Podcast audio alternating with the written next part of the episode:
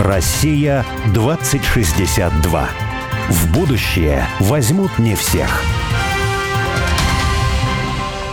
Это программа «Россия-2062». В будущее возьмут не всех. Меня зовут Борис Акимов. Меня Олег Степанов. И с нами в студии блогер, журналист, мыслитель Дмитрий Альшанский. Митя, снова добрый день. Да, добрый, добрый день добрый и доброе день. утро. Добрый день. Вот скажите, вы были когда-нибудь знакомы с хорошим бюрократом, который на вас воздействовал позитивно и воодушевил? А вы знаете, да. Да. Вот тут и какой эффект? Это как вот бывает в школе. Ну, что вот, например, вот берешь школьника отдельного, ну вот что значит берешь? Ну, допустим, он там с учителем общается. За шкирку берешь? Да, с учителем общается, с, с родителями, с каким-то одним своим другом. И почти все, кроме совсем уж каких-то отпетых двоечников, хулиганов и негодяев, да и то, да, бывает разное, производят положительное, может быть, впечатление, что это вот умный мальчик, талантливый, девочка, красивые, одаренные, такие сики и так далее. Да? Будущий бюрократ. Но, к чему я веду? Когда они сходятся сбивается в толпу, да, сбивается да. в кучу, вот в этой толпе угу. роятся какие-то самые идиотские, невероятные по нелепости, глупости, разрушительности, жестокости. Да, жестокости могут быть идеи, любые. И могут и бить друг друга, и все что угодно, да, ломать, крушить, наркотики, ну, не, ну все что угодно, издевательство, там, ну, что угодно. То есть вот этот эффект вот этой вот как бы массы такой вот, э, например, школьной, он производит часто тяжелые я аплодирую, Мить, вот внутренне аплодирую, потому что я казалось, что я вот эту мысль в какой-то момент на передаче выскажу, и вот это вот э, гениально. И буду аплодировать тебе. Да, аплодировать Спасибо, простите, да. Но вот то же самое происходит, например, с государством и с бюрократией, потому что если взять отдельного человека на своем месте, то там можно найти много людей и да все нормальные абсолютно. Да, и есть и честные люди, есть умные люди, есть э, люди, которые по праву находятся на своем месте и так далее. Но когда вся эта система работает как единое целое, вот это все сбивается вот в эту непонятную какую-то кучу с этими сложными тарабарскими аббревиатурами, какими-то названиями, бюрократическими бумажками, через которые нельзя продраться, то ты понимаешь, что это какой-то ужас. Как, как знаешь, в школе, на самом деле, ГБОУ, СОШ. Вот, вот, да. Это мое любимое, это ГБОУ, да.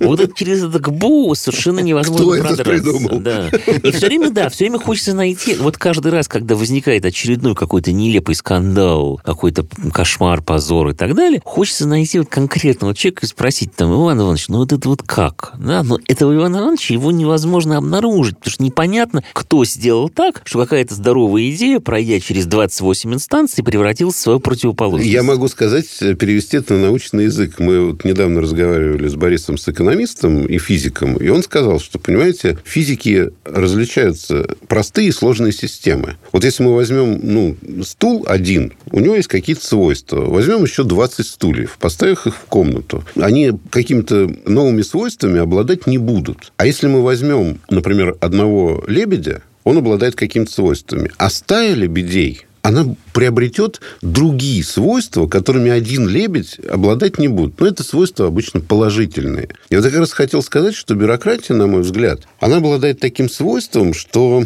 вот каждый из ее членов, каждый просто чиновник, да, он нормальный абсолютно человек. Но вся эта вместе система приобретает вот это свойство... Только негативное, наоборот. Негативное, да. Лебедей, и, и в этом смысле мне как раз и кажется, что можно что-то придумать, какой-то механизм, да, который вот эту негативность... Про это же есть анекдот, да, я уже не помню его содержание, но смысл там в том, что кто-то приходит к Брежневу с чем-то там здравым, и он отвечает, ты понимаешь, я, я Базану наверху не поймут. Да, вот, э, вот это вот э, ровно оно. Но я думаю, что здесь изобретать велосипед довольно бессмысленно, потому что здесь на этот вопрос может быть только один ответ, который выработала человеческая цивилизация. Должна повышаться степень ответственности перед теми, кого называют избирателем, налогоплательщиками, гражданами и так далее, так далее. Ничего другого не придумано. То есть система, которая а зачем работает втроем? так, как работает, новое. Она, она работает так, потому что в ней вся ответственность идет только наверх. Только наверх. Она не идет вниз никак. То есть человек не находится в конкурентном поле, он понимает, что вся конкуренция, которая есть, это сугубо подковерная административная конкуренция кабинетная, и вся ответственность, которая у него есть, это ответственность перед вышестоящей инстанцией какой-то, да,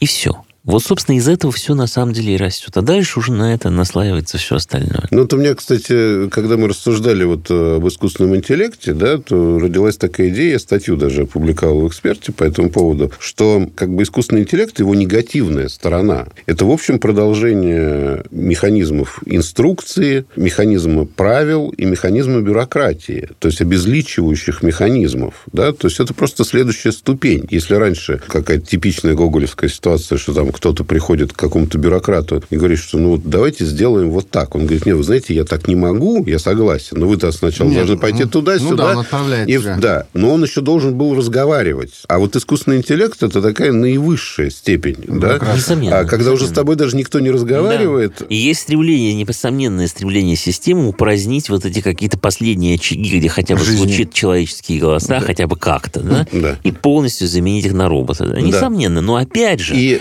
какой выход? Потому что дальше я говорю о том, что в праве, вообще в системе прав юридической системе есть, на мой взгляд, две системы права. Есть обычное право, кодифицированное, например, солическая правда, первая европейская, или там русская правда, или второзаконие, да, еврейское. И вот в этих кодексах там происходит всегда компенсация, да, там нет нарушения правил. Если ты выколол глаз, да, то выкалывают глаз тому человеку, который тебе выколол глаз, не потому, что его наказывают за нарушение правил, что вот нельзя выкалывать глаза другому человеку. Просто Вселенная должна прийти в гармоничное состояние, в равновесное. Угу. Если ты украл яблоки, то ты либо яблоки возвращаешь там, да, а римское право, поскольку это империя, это огромное государство, то наказывалось само нарушение правил. То есть несправедливости правду искали, а просто ты нарушил вот такое-то правило. Поэтому да, ты наказываешься. И в этом смысле это вот две системы, которые друг другу противоположны.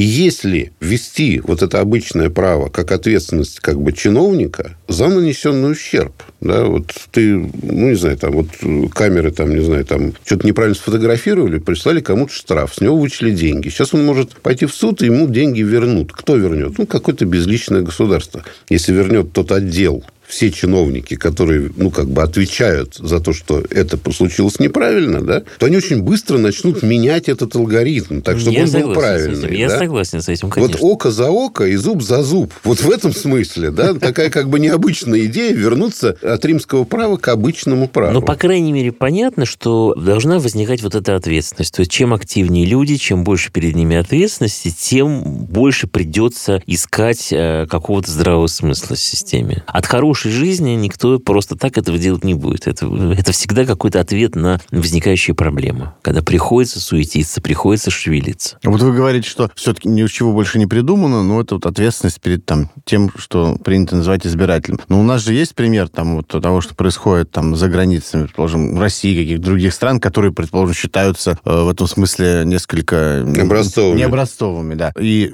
можно ли сказать, что там бюрократия чем-то более эффективно по-человечески, более человечно, что ли, чем здесь? Да нет. Мои любимые примеры – это поведение сотрудников аэропорта. Например, э, в России, в Италии, там вот я сталкивался, да, вот есть нарушение какое-то, да, вот я нарушаю правила, ну, он как бы входит чаще всего скажет, ну, я понимаю, почему ты нарушил, в общем, ладно, там, идите, ну, все понятно, это просто там что-то забыли, там, неправильно интерпретировали, что-то еще, там, проходишь, звенишь, а, ну да, наверное, с него должны снять там еще и ремень тоже. Хотя это уже 25 раз ты прошел, все звенит что-то. Ну, в общем, во Франции, например, там они очень любят изображать из себя, что вот они какие-то правила, хотя они на самом деле их не соблюдают, но изображают. Я помню, мне там какой-то момент, значит, э, мне не дали талон посадочный, сказали, вы опаздываете, бегите, бегите, вы опаздываете, талон там дадут.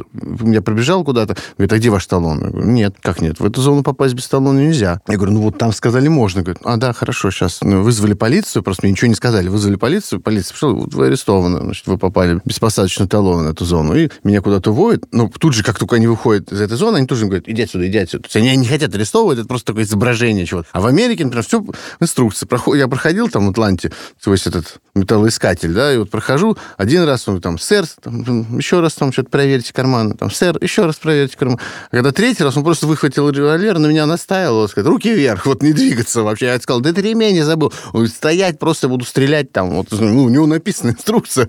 В этом смысле, где мне больше нравится? Мне больше нравится там, где мне, мне бы сказали, три, у него написано, третий раз надо достать пистолет. Ну, никакой пистолет не нужно, что доставить? Там, что у вас там еще? Ремень, ну, снимай. Прошел, все нормально, ты пошел. Я скажу, я бы хотел жить там, где вот, вот как мне по-человечески обратилась система, а не так не выполнила свою какую-то инструкцию. Хотя с точки зрения букв закона, этот полицейский был прав, он выполнил то, что написано. Ну, избиратель может Это сказать... и есть ты, римское право, ты, которое, да, кстати... избиратель может сказать, ну, да, как бы он же выполняет как бы свою работу. Так, это, ну, мне, не, тут мне есть, это симпатично. Но тут есть две, это, это как, как бы немножко смешаны две разные проблемы. Некое качество управления, качество правил, качество законов, да, их адекватность, осмысленность, сообразность результату, здравому смыслу и так далее, это одно. И совершенно другое – это наличие или отсутствие каких-то окон для нарушителей и какой-то анархии, возможности как-то выкручиваться, отделываться, как-то свободно для нас проходить сквозь э, решетки, которые нас не устраивают. В этом смысле, вот в этом втором смысле, конечно, понятно, что Россия всегда была благодатной страной. Здесь это расхожая фраза, я забыл, как она точно формулируется. Потому что римское право здесь не приживалось Но смысл никогда. в том, что здесь как бы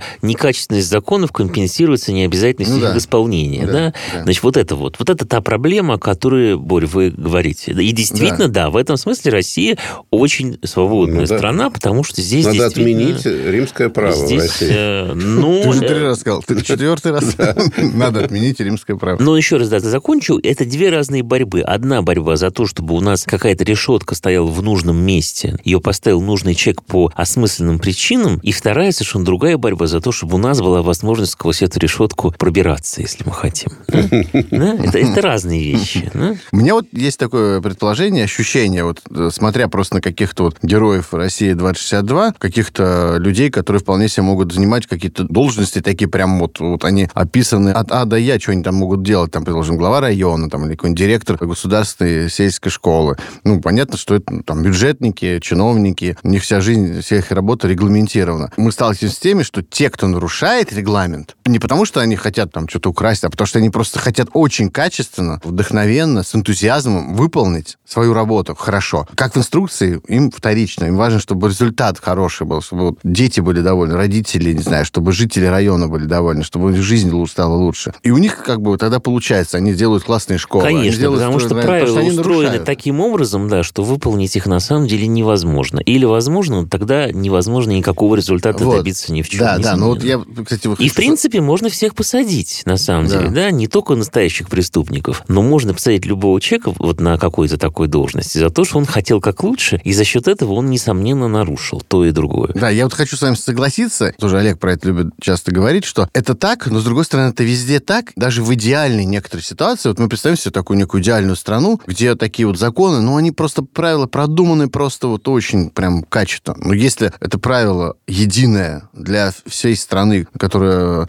является, там, ну, предположим, для России самой большой страны в мире, и люди живут э, где-нибудь в Калининградской области, э, на Кольском полуострове, на Камчатке, где-то без связи, самолет не летает, потому что мороз, дикий ветер там. В это же время в Ингушетии. И везде, везде, в- вот в каждом конкретном случае проявления каждой конкретной человеческой судьбы и жизни, каждый раз к ним предъявляют одни и те же правила, ну, потому что закон такой. Пусть он даже вообще очень хороший, пусть он очень правильный, но наверняка вот в этих случаях пойдет с точки зрения справедливости, окажется, что это неправильно, потому что вот в этом случае на самом деле это не работает. Это Борь, не- я не тебе знаешь, не вот так. что скажу по этому поводу. Вот если все-таки в корень посмотреть, то здесь вопрос есть, который можно было бы сказать так. Безопасность и снижение собственных рисков. Вот так возникает э, вот там бюрократия, которая не к людям относится, а вообще как бюрократия, как система. Я приведу такой пример. Я работал в э, ну, довольно крупном холдинге, директором одного из предприятий этого холдинга. И, значит, я пришел только что из другой компании, где оборот был, ну, точно такой же. Вот тут полтора миллиарда, там и здесь полтора миллиарда. Я смотрю,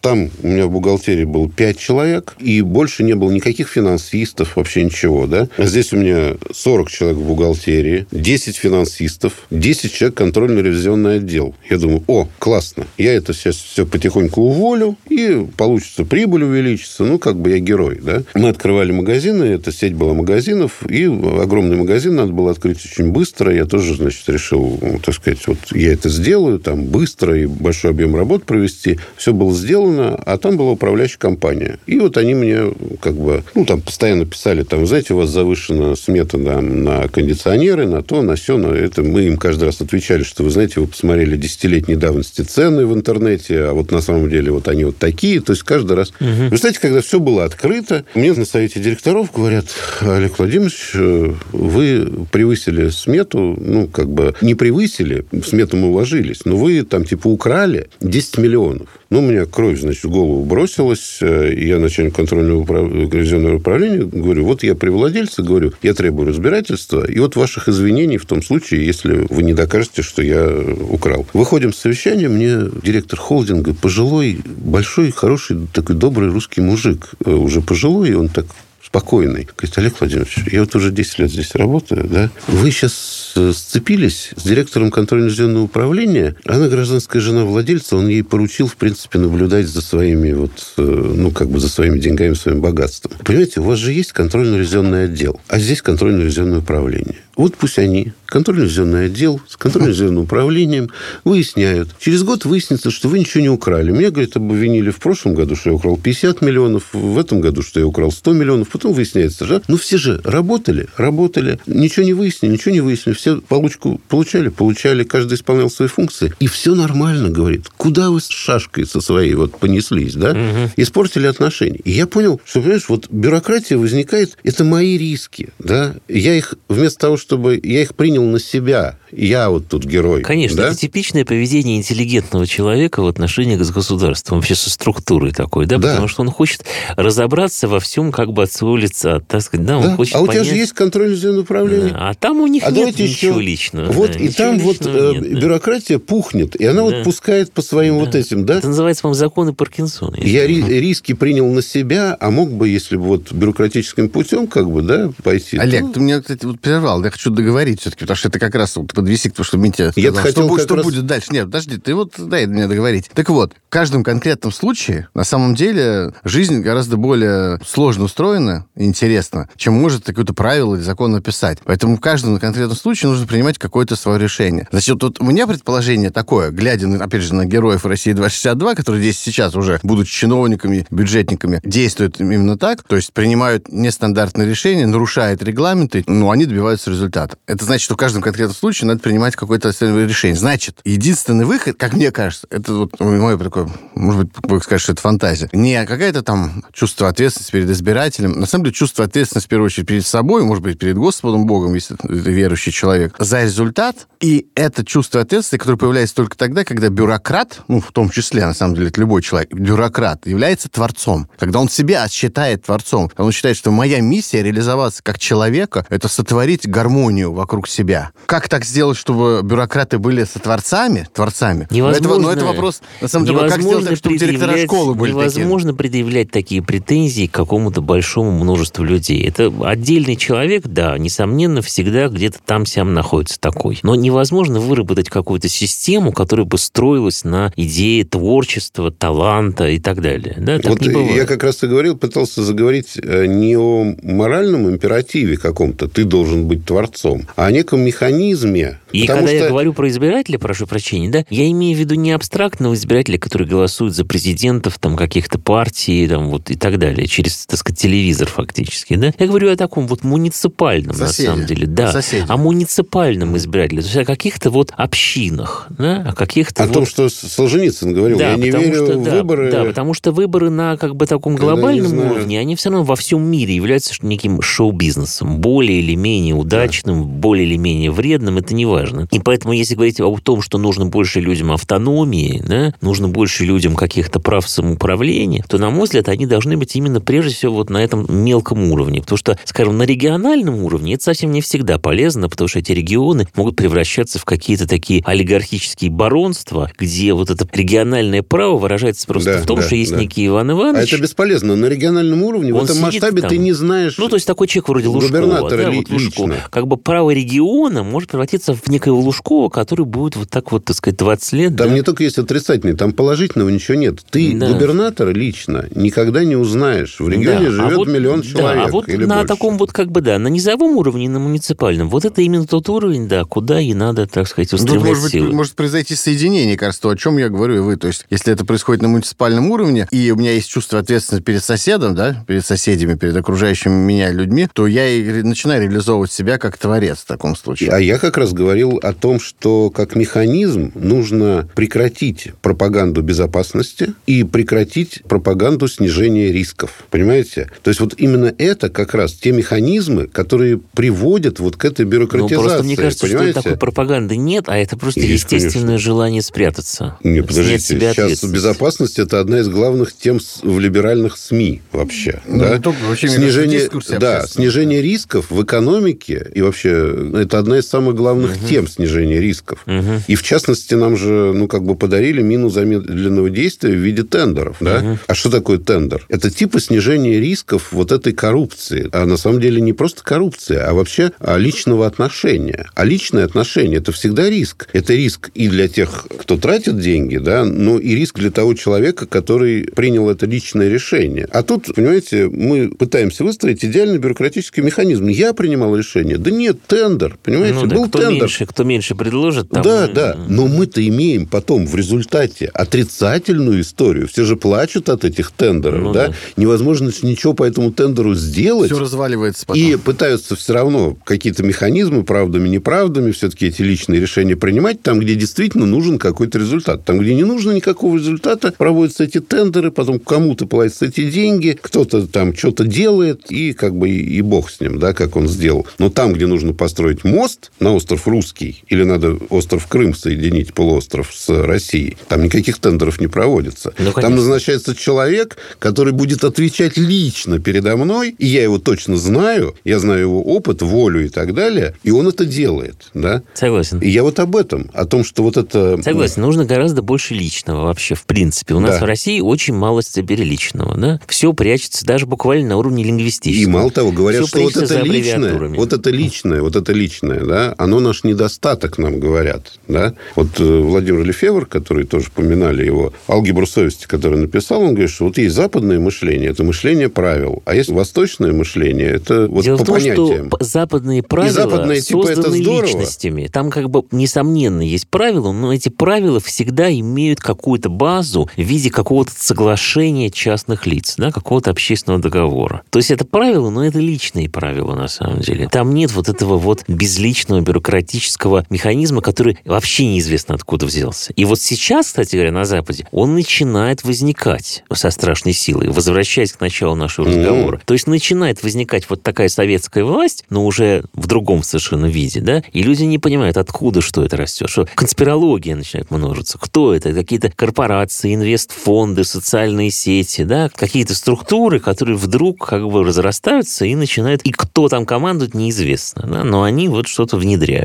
Даже вот, ну, любимую мою какую-то гастрономическую тему, вот, вот сколько я не общался с всякими фермерами там маленькими в Европе, все этих стандартов Евросоюза там вводят все, как будто техрегламент, бюрократия, она победила, все. Мы пытаемся найти, нащупать вот эту русскую идеологию, понимаете, которая на самом деле спасет весь мир. Какую же программу? Вот, ну, в каждом Сколько? вопросе свою. Ну да, да, да. Я вот говорю, какую уже С бюрократией надо вводить личное, как бы... Наше традиционное к этому отношение Берите взятки, к тому, откаты. что человек, наше традиционное отношение Главное, сводится к тому, что человек что-нибудь. пытается куда-то уйти, скрыться, спрятаться, просочиться и образовать себе какой-то укромный уголок, где до него не дотянутся. Да? Он может быть географическим каким-то уголком или социальным. Да? Вот как при советской власти, например, люди там становились там мультипликаторами, переводчиками там с экзотических языков, геологами там в экспедициях. Да? Они придумывали себе род занятий специалистами по очень странным каким-то научным дисциплинам, в которые запихать Маркса и Ленина было сложно, потому что непонятно, как они с этим всем соотносятся. И вот люди просто вот создавали себе такие вот странные резервации. Вот это очень типичное отношение. Но я не уверен, что его надо брать на вооружение, потому что до тех пор, пока мы будем жить вот в этой биполярности, что у нас есть вот эта система, которая разрастается и всех догоняет, и есть человек, который от нее бесконечно убегает, нас не ведет к добру, потому что человек должен как бы развернуться лицом и начать что-то делать с тем, что на него наступает. Мне кажется, так. Надеемся, что вот мы нащупали